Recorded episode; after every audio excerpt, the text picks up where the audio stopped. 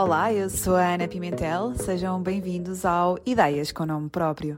Chama-se Ana João Rodrigues, é investigadora na Escola de Medicina da Universidade do Minho e em 2020 ganhou uma bolsa do Conselho Europeu de Investigação para apostar no seu projeto de neurociências.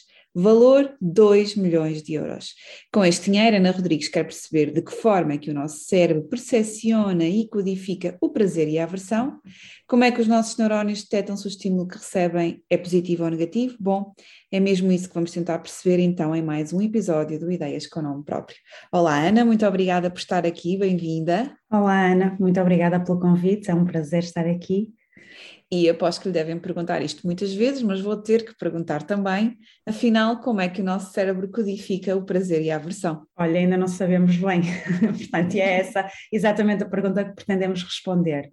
Portanto, nós já sabemos que existem uh, algumas áreas do cérebro que são importantes para esta codificação, uh, estão identificadas, também já sabemos que há grupos de neurónios específicos que o fazem, mas na área em particular que nós estamos a estudar, que é, o, é designada por núcleos accumbens, ainda não sabemos muito bem como é que este processo decorre e que tipos de neurónios é que codificam, quais são as suas características.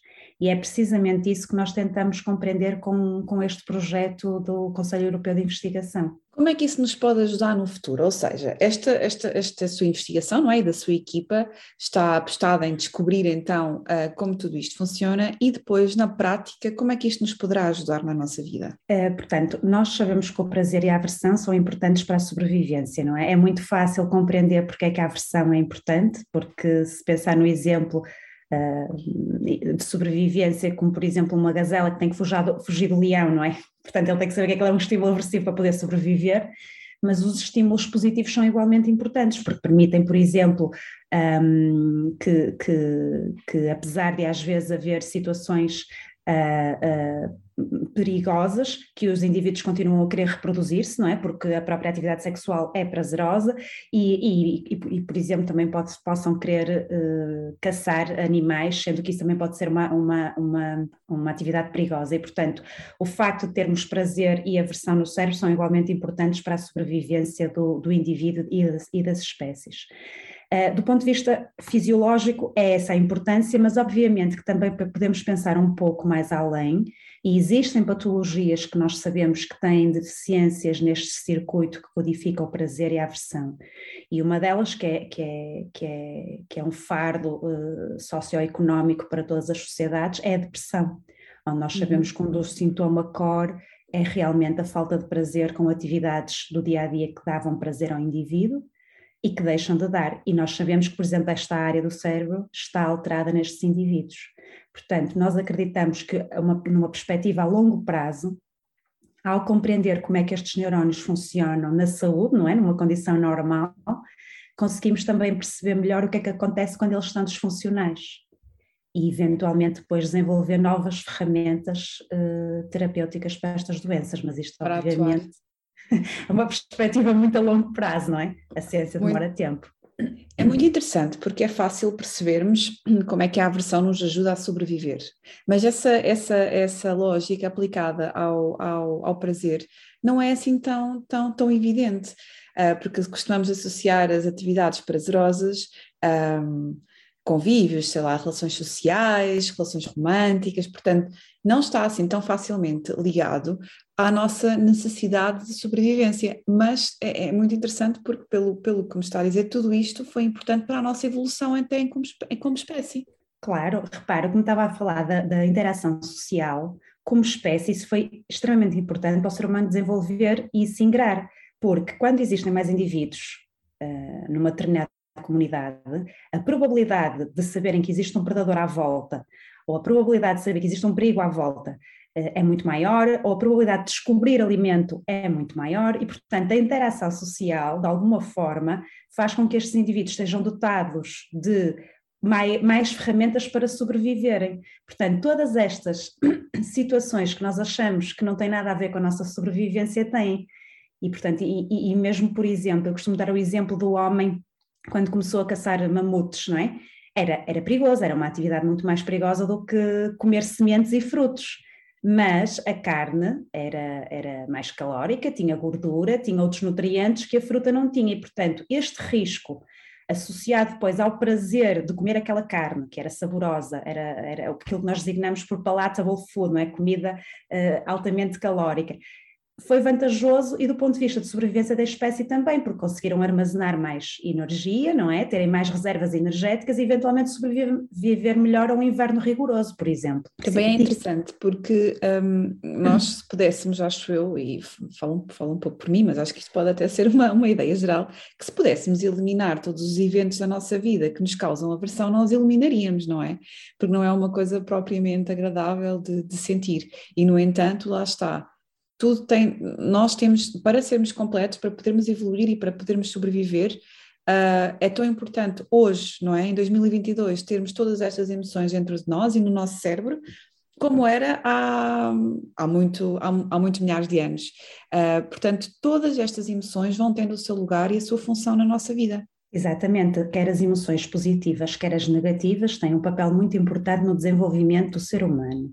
E, inclusive, no processo de desenvolvimento das crianças, é importante que hajam alguns estímulos negativos, e atenção que eu disse só alguns, não é? Porque também sabemos uhum. que demasiados estímulos negativos uh, são adversos para o desenvolvimento, mas é, é, é, importante que hajam algumas emoções negativas, até para a própria criança depois saber lidar com essas emoções e arranjar as ferramentas que vai ter que, que usar quando mais tarde for um adulto. E nós sabemos que o nosso, nosso dia a dia não é só feito de coisas boas, não é? E portanto temos que saber lidar com as emoções uh, uh, que são menos boas e inclusive as emoções negativas. Todos vamos ter alguém que vai falecer na nossa vida, não é? Todos vamos ter alguém que vai ficar doente, eh, se calhar alguns vamos ter problemas financeiros, portanto, as emoções eh, negativas é impossível nos alienarmos delas, por isso nós temos que ter as ferramentas para as ultrapassar.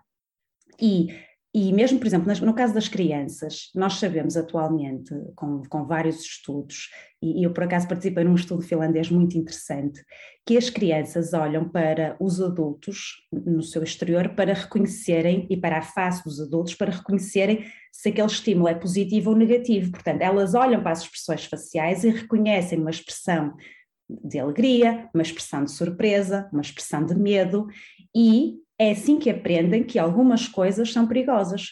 Porque uma criança, quando vê uma cobra pela primeira vez, não sabe o que é. Não sabe, exato. Portanto, Mas se, pela expressão do adulto. Exatamente. Se um adulto mostrar com medo ou asco, não é, aquele animal, uhum, a uhum. criança não se vai aproximar. Portanto, esta percepção dos estímulos negativos é muito importante para o desenvolvimento normal de, do indivíduo, do ser humano, ainda na sociedade de hoje, não é? É muito, é muito interessante, porque hum, eh, de facto estamos a falar de bebés muito pequenos, julgo eu. Esse estudo era com crianças entre, de que idade? Uh, olha, eh, eles, nós, nós, sabemos atualmente que eles começam a reconhecer as expressões faciais e muito bem, e começam a prestar muita atenção às expressões faciais que, que, que estão associadas com o medo por volta dos 7 a 8 meses de idade. Sim, mesmo muito pequeninos. Exatamente. Como é que a Ana foi parar a esta área? Olha, uh, um bocado ao acaso e intuição. Uh, e eu vou lhe dizer porquê. Porque eu, eu, eu, portanto, eu fiz o meu doutoramento numa área completamente distinta. Eu trabalhava com um modelo animal muito simples, que era um nemátodo, e estava a tentar compreender o que é que uma proteína que está envolvida numa doença, que é a doença de Machado-Joseph, uh, muito comum nos Açores, um, e, portanto, eu estava a tentar compreender qual era essa, essa função, e por isso o meu trabalho foi muito de biologia molecular e celular, assim, coisas muito uh, invisíveis, digamos assim. E depois uh, fui convidada para fazer um pós-doutoramento um, para tentar compreender os efeitos moleculares no cérebro do stress pré-natal, portanto, o stress em fases iniciais de desenvolvimento. E, portanto, foi uma mudança de, de, de área científica, eu gostei imenso, gosto de desafios, e durante esse pós-doutoramento, alguns dos dados que nós obtivemos no laboratório não estavam em concordância total com o que existia na literatura. E isso começou a fazer-me algumas questões na, na, minha cabeça, não é? Mas porquê é que isto é assim? Porquê é que eu tenho estas alterações quando devia ter as outras, outras alterações noutros neurónios? Uh, e foi aí que eu, que eu, comecei a compreender que se calhar havia espaço para estudar um pouco melhor como é que o prazer e a aversão estavam codificados uh, nesta área do cérebro e que se calhar aquele modelo que nós tínhamos era um modelo muito simplificado e que a resposta era muito mais complexa. Portanto, foi um pouco da casa eu ter chegado até aí e depois foi intuição ter seguido essa, essa área e é o que eu estou a fazer desde cerca de 2013. é a área em que eu realmente agora desenvolvo a maioria das minhas atividades científicas. E, entretanto, ganhou uma das bolsas mais prestigiadas a nível europeu para a ciência e para a investigação, são 2 milhões de euros. E com, este, com, com, com estes recursos agora financeiros que tem, uh, o que é que vai ser possível? Isto vai servir para quê? Quais são assim os próximos passos? Portanto, é, a bolsa, a bolsa ERC Consolidator é uma bolsa extremamente competitiva, portanto é um orgulho para mim como, como líder de uma equipa espetacular uh, termos conseguido este reconhecimento. Apesar da, da, da, bolsa ser atribuída a uma pessoa, uh, isso nunca é possível se por trás não houver uma equipa e há longos anos árduos de trabalho. Uh, e eu tive a sorte de ter mentores espetaculares e pessoas ao meu lado na minha equipa uh, fabulosos, que alguns, alguns deles ainda, ainda estão comigo atualmente. E, portanto, depois de recebermos então essa bolsa, a ideia agora é que nós temos os recursos um, e temos o tempo para desenvolver este tipo de projetos, porque as fontes mais tradicionais de, de, financiamento normalmente são por períodos mais curtos de tempo e também verbas muito inferiores, que não permitiam, por exemplo, comprar uh, alguns dos equipamentos que nós compramos para, para este projeto e também uh, a contratação de recursos humanos altamente diferenciados para complementar uh, o expertise que já existe na equipa. Portanto, só bolsas deste, de, com este tipo de, de, de, financiamento e que é o financiamento flexível permitem desenvolver o que nós chamamos high risk, high gain projects, não é? Que são projetos extremamente arriscados, inovadores, mas que podem mudar o paradigma científico e, portanto, é essa a ideia uh, e por isso estamos muito felizes realmente por conseguirmos uh, agora pôr a nossa ideia na prática, não é?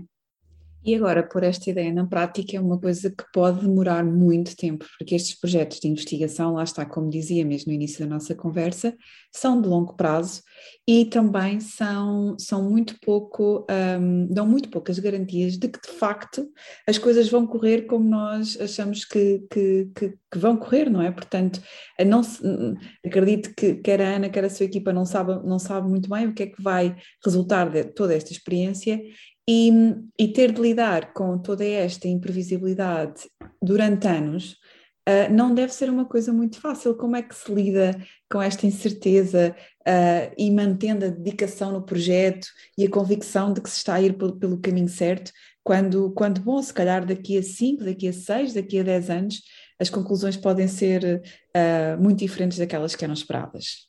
Uh, Ana, isso é uma boa pergunta. Realmente a frustração e, e, e, o insucesso, o fracasso, ao contrário do que muita gente pensa, faz parte da vida à vida do cientista. Eu costumo dizer que 95% são fracassos, 5% dos dias são, são sucesso. Um, e isso implica que as pessoas tenham que ter uh, uma palavra que agora está muito na voga, não é? Resiliência, a, uhum. esta, a, a, a, todo, a, toda esta adversidade associada a ciência. Tem que saber esperar também, que às vezes é difícil, não é? Um, mas sim, é verdade, muitas das hipóteses que nós colocamos no início do projeto, nós normalmente temos uma hipótese que vamos testar uh, e, e muitas das hipóteses depois até, até são, são falsas ou não são totalmente verdadeiras e os resultados levam-nos por um caminho que nós não antecipávamos inicialmente.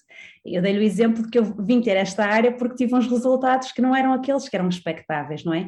Portanto, eh, isso faz parte, é preciso é saber olhar para uma experiência falhada e perceber porque é que ela falhou e aprender com isso, e portanto eu acho que mesmo os insucessos ajudam-nos a depois ter mais sucesso, porque certamente que vamos fazer as coisas de uma forma diferente, portanto já aprendemos, e isso para mim já é um ganho, não é? Portanto, uhum. o insucesso, na verdade, não é bem um insucesso, foi algo que correu menos bem e que nós vamos conseguir melhorar da próxima vez, e só assim é que conseguimos uh, evoluir.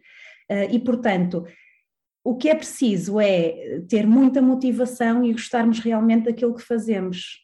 E eu costumo dizer que a paixão e a ciência têm que andar de mãos dadas porque uma pessoa sem paixão um, não vai ter a motivação necessária para sobreviver neste meio científico que além de tudo aquilo que pode correr mal, ainda por cima é muito competitivo do ponto de vista de financiamento, de posições, etc.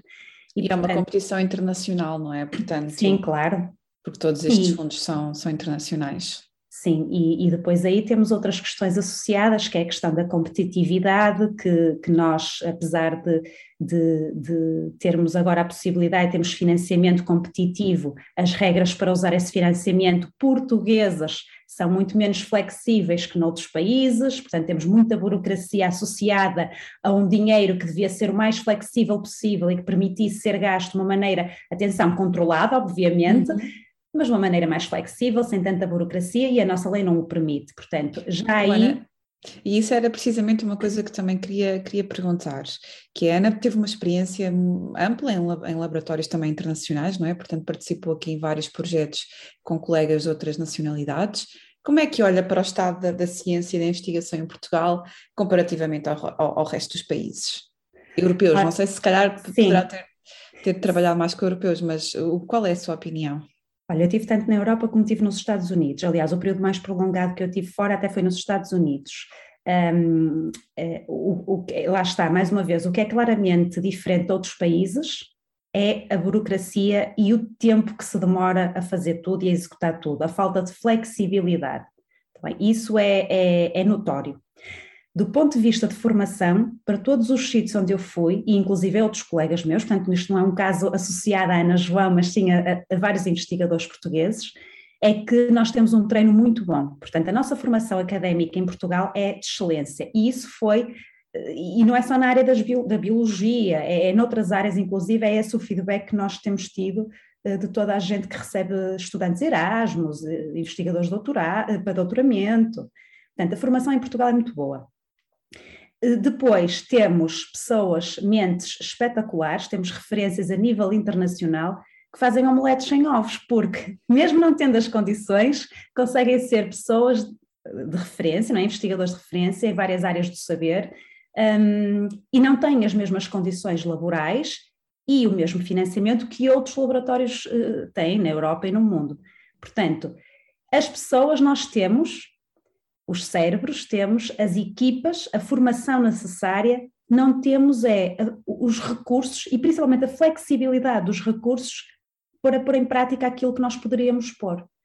Eh, e isso para mim é, é, é, é algo que, que teria que ser trabalhado a fundo na, na ciência portuguesa, é a desburocratização, a simplificação de todos os procedimentos, acho que é, é, é, realmente mais do que o próprio financiamento, é esta falta de visão estratégica de perceber que, que não podemos ter que esperar abrir um concurso público para uh, comp comprar alguma coisa na ciência, uh, porque demora meses a anos, portanto é impossível, quando o colega do lado consegue comprar a mesma, o mesmo equipamento ou o mesmo reagente numa semana. Uhum. Portanto, é, é, é, por aí que eu acho que nós temos que, que trabalhar uh, como E como país. é que acha que se pode trabalhar isso? É com iniciativas governamentais? É com mais, mais campanhas de sensibilização também da parte da comunidade científica? Como é que acha que isto tem que partir, dar a volta? Tem que partir do governo, obviamente, porque muito, muito disto está intimamente ligado com leis que existem da função pública, é? da, da, portanto, da contratação pública, uh, e que impedem esta celeridade dos projetos. Um, houve algumas tentativas de, de, simplificação, nomeadamente um decreto-lei que todos os cientistas gostam, que é o DL 60, que é de, exatamente para simplificar a aquisição de bens e serviços na ciência, mas depois o que se nota é que fazem-se leis estanques que depois podem ser uh, uh, encaradas como algo positivo e que realmente vai mudar o paradigma, mas depois em vai parar porque existe outra lei que vai ter que vai limitar a, a aplicação desse decreto-lei e portanto fazem-se medidas, mas nunca se olha para o todo e depois as medidas não são aplicadas uh, da forma que deviam ser e não são tão abrangentes quanto deviam ser. Portanto, eu acho que isto tem que partir do governo e acho que o governo tem que compreender que a ciência tem que ser competitiva e não tem o mesmo uh, uh, calendário que uhum. outro tipo de contratos públicos, como por exemplo uma empreitada ou uma obra pública. Não temos esse, esse horário, não temos esse calendário e nem sempre é possível prever aquilo que nós vamos precisar de comprar, certo? Exato. Porque hoje podemos ter um resultado que nos direciona numa para uma diferente. Exatamente. E portanto eu não posso antecipar o que é que eu vou precisar de comprar para o laboratório com meses de, de antecedência. Algumas coisas, obviamente, que sim, mas muitas outras não. E como é que olha para, para as parcerias, ou, ou, falta delas, não sei, entre empresas e universidades, ou seja, aqui um bocadinho esta transferência do know-how altamente qualificado gerado pela academia, que pode estar a chegar ou não chegar às empresas. Uh, aqui, portanto, também mais à, à, parte, à parte privada. Está a fluir uh, como seria expectável ou ainda tem aqui bastantes coisas a melhorar também? Está a fluir muito mais do que há uns anos atrás, um, mas ainda não é o, o, o fluxo que nós, uh, que nós achamos que, que, devia acontecer e ainda não é aquilo que poderia ser. Um, eu vou-lhe dar um exemplo concreto, por exemplo, na Escola de Medicina e no ICVS nós temos um, um programa de doutoramento associado a empresas, o que quer dizer que o doutorando vai passar parte do período na academia e parte do período na, na, na empresa, e isto uh, foi bastante interessante, porque conseguimos algumas parcerias interessantes. Um, e, portanto, está-se a começar a caminhar por aí. Existem alguns projetos também pioneiros, como, por exemplo, a Bosch e a instalação em Braga, em parceria com a Universidade do Minho, que está a fazer, no fundo, uh, está a pedir a transferência da academia e de muitos, muitos colegas da academia para uh, a Bosch, é, um, é, é, outro muito bom exemplo, um, mas eu penso que, mesmo assim, o tecido empresarial ainda não absorve uh, uh, as pessoas que vêm da academia um, e muito em parte também acho porque nós não temos essa história, esse histórico em Portugal. Não é? Quer dizer, por exemplo, nos Estados Unidos é muito comum haver empresas que contratam doutorados que até nem têm que ser um, doutorados na área em que a empresa trabalha, porque lhes reconhecem competências que não são necessariamente competências técnicas relacionadas com a área científica onde se doutoraram, não é? São mais competências de trabalho e de relação interpessoal, eh, sei lá, de serem meticulosos, o pensamento científico, uhum, uhum. o olhar crítico, a, capacidade de pegar em 300 páginas e fazer um sumário daquelas 300 páginas, portanto, características que são muito úteis no mercado de trabalho eh, e que, e, e que muitas vezes não são aproveitadas, e, e, no caso de Portugal, isso é muito evidente. Mas eu também acho que, que, a culpa não é só das empresas, eu acho que além do histórico uh, não ser esse, as empresas também não apostam mais porque provavelmente também não existem as ferramentas um, ehm, para suportar, por exemplo, a integração desses doutorados e para as empresas compreenderem que realmente eles são uma mais-valia para, para o seu funcionamento. E aí, mais uma vez, é onde eu acho que poderia entrar o governo, que teria que fazer algum investimento, obviamente, Sim, mas este investimento ia ter retorno, não é? Uhum. Uh, sempre quis ser cientista? Sim, sempre. Desde, desde criança. Sim, desde que me lembro queria ser cientista. E a minha família diz-me que sempre tive o espírito inquisitivo. Uh, mas, portanto, eu sei que todas as crianças perguntam porquê, porquê, porquê. Mas eu perguntava o porquê, como todas as crianças, mas depois também tentava compreender fenómenos de uma forma que já parecia que eu ia seguir esta área de atuação. E portanto acho que foi uma escolha muito em tenra idade, eu costumo dizer que nasci cientista um, e lembro-me de um primeiro livro que foi uma enciclopédia do meu pai, o livro que eu mais gostei, eu ainda não sabia ler e já olhava para o livro e via as imagens e achava fabuloso. E era um livro sobre várias uh, áreas científicas, eu via os planetas, eu via a formação da Terra, os fósseis, os dinossauros, eu achava aquilo fabuloso. E, portanto, depois, quando comecei a ler, ainda mais interessante se tornou. E se tivesse todo o dinheiro do mundo agora para investigar o que quisesse, o que é que seria a sua próxima investigação? Olha, Ana, tenho tantas ideias na cabeça, eu gosto de muitas áreas diferentes. Eu, eu, eu, eu, por acaso, achei piada, porque eh, nos últimos meses tenho andado a pensar sobre uh, o universo, o início e o fim do universo, o que é que existe para além do universo. Eu até gostava de compreender um pouco melhor as leis da física, gostava até de fazer uma pós-graduação ou um doutoramento em física para compreender alguns desses fenómenos. Um, mas obviamente neste momento não tenho tempo e não é, não é algo que consiga fazer, uh, mas isso não está dependendo de dinheiro, não é? Isso é só mais de uma questão de tempo e vontade pessoal. Um, mas neste momento a, a, verba que nós temos, não só do, da, da, IRC, mas também tivemos uh, outros projetos financiados, nomeadamente a La Caixa Foundation, que também foi uma verba muito muito substancial e da própria FCT, que é a Agência Portuguesa de Financiamento. Portanto, nós do ponto de vista de financiamento neste momento uh, estamos bem. o, o, que eu gostava realmente era que as coisas funcionassem mais rápido no laboratório, e isso não é o dinheiro que vai, que vai permitir que aconteça, é realmente tentativa e erro.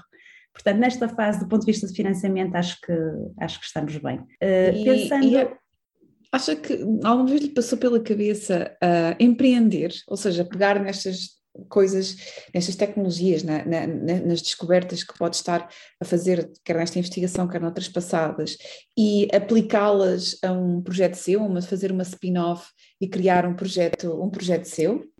Uh, não, Ana. eu dizer, não, eu como empreendedora, mas obviamente que sim. Uh, se alguma coisa for ou patenteável ou passível eh, de, de, de, originar alguma coisa comerciável, eh, tem obviamente todo o interesse em transferir o conhecimento para, para uma spin-off ou para, para essa patente. E acho que isso é super vantajoso e a academia tem que começar a pensar nesses termos.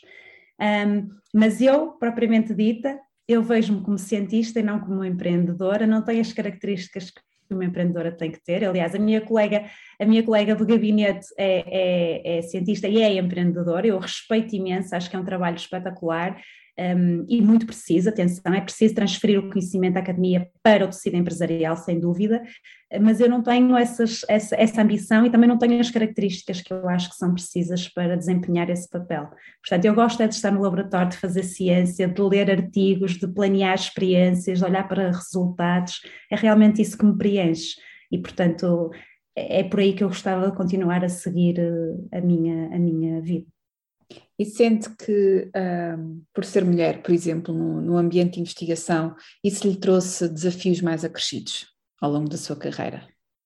Um, eu, pessoalmente, também devido se calhar um pouco à minha personalidade uh, assertiva e muito confiante, eu nunca, nunca me senti uh, menos uh, cientista ou menos ouvida por ser mulher. Eh, é verdade que a maternidade traz alguns desafios, não é? Porque vamos ter que ficar alguns meses em casa, portanto, isso é, é, é, é óbvio. E, e, e, nós sabemos que tem impacto na, na produção científica, eh, sem dúvida nenhuma, e, portanto, causa algum atraso na, na, na carreira académica, digamos. Um, mas eu nunca senti que fosse menos ouvida como cientista, ou que as minhas ideias tivessem menos valor por ser mulher. Agora, é verdade que ainda existem assimetrias, mesmo em Portugal, eh, porque a maioria das, das, das, eh, dos estudantes que entram nos cursos STEM, que é de Ciências, Tecnologia, Engenharia e Matemática, são mulheres, são cerca de 60%, isso é ótimo porque é diferente de outros países europeus, é muito acima de outros países europeus, portanto, nesse sentido, é um indicador muito bom para Portugal, mostra que realmente as raparigas estão a, a entrar cada vez mais nestes cursos, um, agora, as razões porque é que elas entram também podemos depois falar, não é? Tem a ver provavelmente com as notas, que as raparigas normalmente têm notas mais, mais, mais altas, mas pronto, isso é outra questão que não, que não é o objetivo da conversa.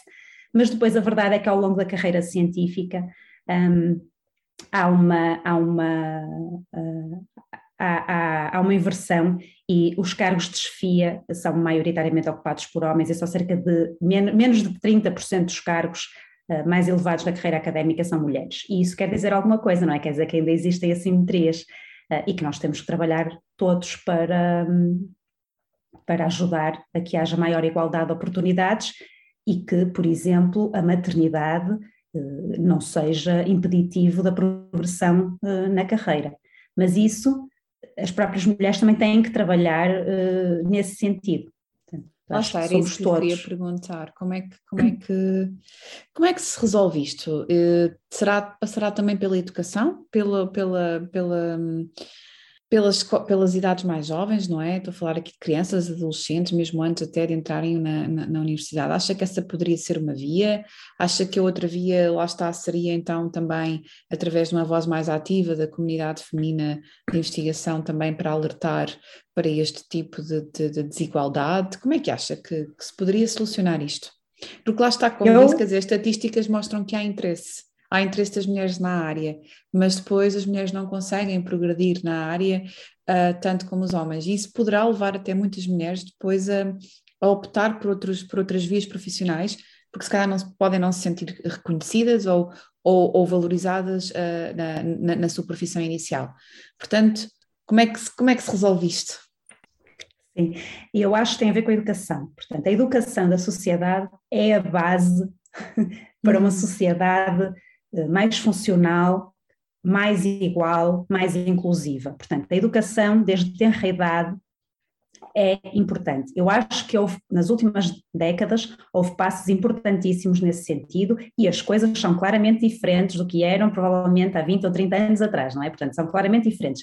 Eh, isto acho que é um tópico, de, a questão de, das mulheres e da desigualdade de género, é um tópico que tem sido muito falado, especialmente nos últimos anos, não é? Mas, e acho que têm sido feito muito, muitas coisas uh, para, para tornar essas desigualdades menos evidentes. Portanto, se eu tivesse que apostar, seria na educação, desde tenra idade, peço desculpa, porque acho que, que, que, realmente a educação é, é, é, é, a forma que nós temos melhor para mudar a, a, sociedade.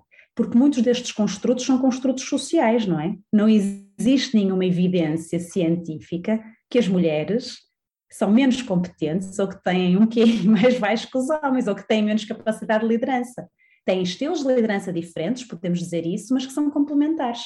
E não quer dizer que um seja melhor do que o outro.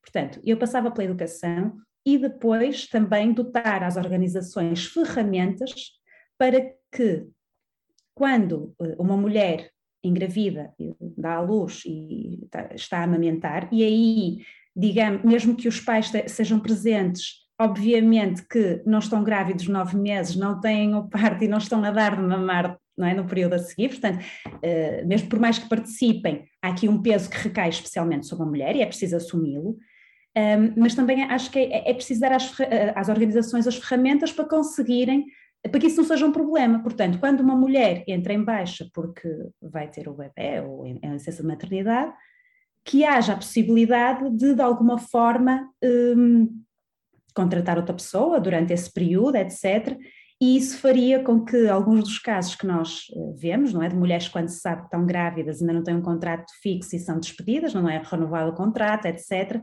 Portanto, impedia que se calhar alguns desses casos acontecessem. Portanto, educação, dotar ferramentas às organizações e nós próprios também, como sociedade, como mulheres e homens, eh, trabalhar todos os dias para desmistificar estes conceitos.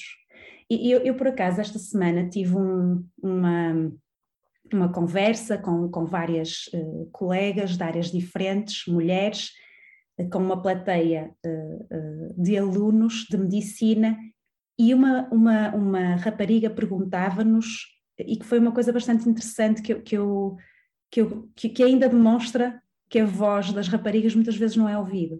Ela perguntou-nos como é que eu faço como rapariga, para que numa reunião a minha voz seja ouvida. Tenho que ser mais do tipo masculino na forma como eu abordo a questão, e, e isso de uma rapariga não é, que tem 18 anos, 19. Sim, em 2022, não é? Em 2022. Atual, portanto, num país. Faz, um... pensar, faz pensar que ainda existe. Existe. As próprias raparigas sentem que têm que mudar a forma como se exprimem para serem ouvidas. E, e, e é isso que nós temos que, que, que, dizer: não, vocês não têm que mudar a forma como se exprimem. Vocês têm que fazer é que ouvir. Exatamente, ouvir, vocês têm que fazer ouvir a vossa voz. E a melhor forma de o fazerem é estarem informadas, saberem do que estão a falar, serem assertivas na forma como expõem uh, o que estão a expor e nunca se menosprezem. Portanto, isto também é uma questão de educação das próprias mulheres para mulheres, dos homens, dos pais para as filhas. Portanto, eu acho que é transversal. Ana, e que outros mistérios, enigmas do cérebro é que ainda estão por descobrir que a Ana gostava muito que lhe calhasse assim essa, essa descoberta? Ah, eu, eu, posso lhe dizer que há muitos enigmas do cérebro que, que, que eu gostaria de que, visse, que, que fossem descobertos. Eh, certamente que não me vai calhar a mim essa descoberta. Quer dizer, uma descoberta científica que seja completamente. Uh, que mude o, o paradigma é, é, algo que acontece muito raramente, não é? Um, nós vamos fazendo pequenos avanços incrementais aqui ao, ao nosso conhecimento, Uh, e salvo raras exceções, um, nós vamos contribuindo com pedacinhos, pedaços, do, ou se quiser, peças do puzzle. Um, aqueles avanços que mudam completamente a forma como olhamos para um determinado problema são muito mais raros e tipicamente originam, por exemplo, um prémio Nobel, não é? Isso não está nos meus, nos meus planos, uh, mas nunca se sabe, lá está mais uma vez, nunca, nunca se sabe. Nunca se sabe. Uh, mas, mas pronto, portanto, mas olha, uma das coisas que a mim me fascina é a codificação do tempo, e existem alguns colegas a estudarem esse fenómeno, não é?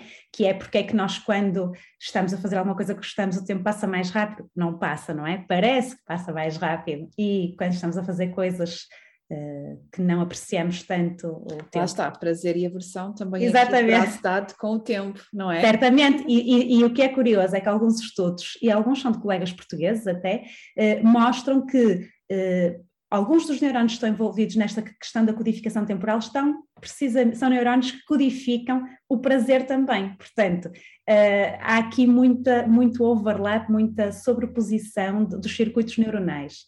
Isso é uma das coisas. Outra coisa que me fascina é como é que nós armazenamos a memória.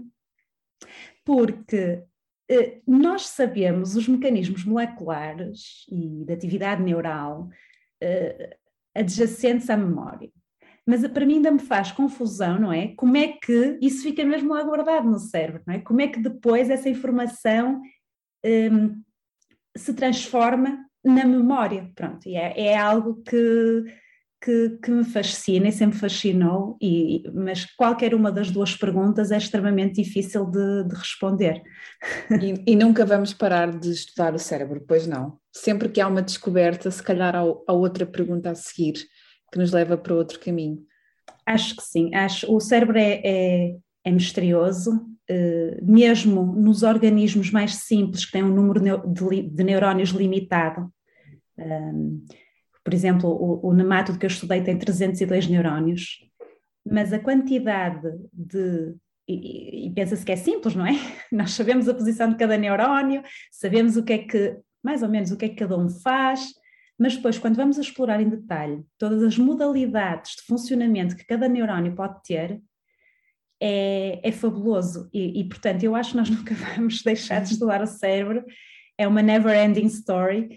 Um, e portanto, mas isso também é a beleza, não é? É a beleza da ciência. É, encontramos uma resposta, abrem-se 10 perguntas, uh, respondemos essas perguntas, abrem-se outras tantas.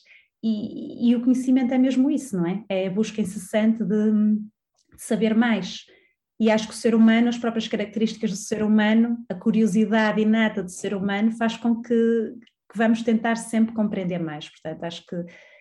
E nunca vamos conseguir compreender na totalidade porque é demasiado complexo e não temos as ferramentas para compreender, mesmo com inteligência artificial e machine learning, que agora no fundo estamos a usar muito em neurociências, mesmo assim eh, não, penso que, não, que vai haver algumas questões que nunca vamos conseguir eh, responder com segurança suficiente. Ana, vivemos numa, numa era tão, tão digital, não é? Tão, tão, tão, estamos sempre online, estamos sempre ligados, sobretudo até os adolescentes estão muito nas redes sociais, muito nesta caça do like, da interação online, dos comentários, das partidas, e isto está muito ligado também a esta sensação de bem-estar, não é? Portanto, eu recebo um like, eu recebo um comentário e, portanto, tenho algum prazer com, essa, com, essa, com, com, com, com esse acontecimento. Que impactos é que, eh, lá está, este imediatismo, esta, esta, esta vida eh, social online pode ter também nesta área que estuda, que é, lá está, o prazer e a aversão. Isto pode ter algum impacto? Eu acho que sim, é assim, nós, eu não sou, não sou a pessoa mais adequada para falar de redes sociais e do impacto que isso tem, mas, mas existem alguns estudos a mostrar que realmente quando, quando o indivíduo está exposto a, a, algumas redes sociais, que as áreas de cérebro do prazer uh, que estão aumentadas uh, e, portanto, existe alguma evidência que, obviamente, que estes circuitos do prazer e da aversão são importantes para a nossa reação a, a, às redes sociais. E, aliás, muita, muitos dos fenómenos que nós vemos atualmente e muitas das publicidades das redes sociais trabalham com a neurociência precisamente para serem impactantes, não é? Porque é, é, é, esse o objetivo de um comercial, não é? Que seja impactante e que faça com que a pessoa queira comprar e, portanto, muitas vezes até pedem ajuda aos neurocientistas para fazer esses uh, anúncios. Mas mais relacionado com a parte dos likes e, e, da, e dos comentários, isso isso efetivamente cria sensação de prazer, portanto, é, é visto como um estímulo positivo, e apesar de eu achar que não existem estudos que eu tenha conhecimento, mas podem eventualmente existir, um, assim como para outros estímulos positivos, pode haver no fundo um fenómeno de, entre aspas, habituação, não é? E, portanto, inicialmente 10, 10 likes uh, são, chegam para uma foto, mas depois o indivíduo vai querer mais para ter a mesma sensação de prazer que teve quando publicou a primeira foto. E, portanto, se quiser fazer uma analogia muito crua e talvez um pouco ingênua, mas, mas é a analogia que me estou a lembrar com, com, com, por exemplo, uma droga de abuso, não é? Inicialmente usa-se e tem-se um prazer com aquela droga, ao longo do uso continuado temos que aumentar a dose para ter a mesma sensação de prazer. Portanto, no fundo, é, é, é, é isso que eu acho que, que, poderá acontecer para estes estímulos uh, positivos das, das redes sociais. Das redes sociais. Ana, estamos a chegar ao fim. Gostava muito que deixasse uma sugestão de um livro que, que seja de alguma forma importante para si, mas que também vá ajudar uh, quem nos estiver a ouvir uh, a perceber até melhor tudo isto que conversámos e, e tudo isto que é, que é o, o grande enigma do nosso cérebro. Que livro é que recomenda? Sim, eu vou recomendar um livro que eu gostei muito de ler quando ainda era adolescente, que é O Perfume, do Patrick Suskind. E esse livro, eu na altura gostei muito de o ler e hoje acho que se adequa muito à, à área que, que eu estou a trabalhar, porque no fundo, uh, durante a leitura do livro, nós conseguimos, uh, pela leitura, uh, elicitar memórias, neste caso do odor, não é? do, do, do olfato, um, ehm, relacionadas com o livro. Portanto, o livro fala exatamente sobre os odores e, e, e uh, as experiências emocionais que determinados odores nos podem uh, elicitar.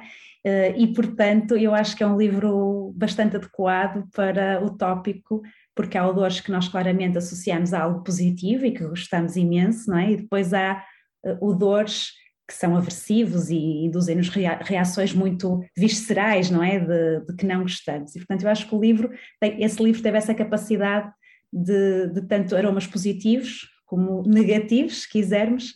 Quando eu estava a ler, eu lembro-me perfeitamente de, de, sentir tanto coisas positivas como negativas, e, e, e, acho que isso foi, foi a beleza desse livro.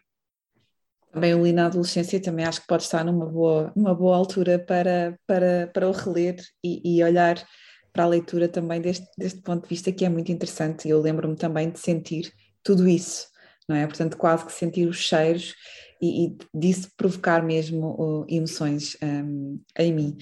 E por último, Ana, o que, que, que palavras é que acha que resumem as suas ideias? Desafio, desafiadoras, ideias desafiadoras. Eu gosto de adicionar a palavra uh, paixão, porque é preciso paixão para seguir com essas ideias para a frente. Uh, resiliência, porque as ideias uh, requerem muito trabalho e muita tentativa e erro. Ok, então desafio, paixão e resiliência parece-me um bom, um bom cocktail para, para uma carreira na, na investigação. Muito obrigada, Ana, por ter obrigada. estado aqui no, no, neste episódio do Ideias com Nome Próprio e até à próxima. Obrigada pelo convite, Ana, foi um prazer. Até à próxima. O podcast Ideias com Nome Próprio está disponível no site do Jornal Económico e nas habituais plataformas de streaming como Spotify, Apple Podcasts ou Google Podcasts.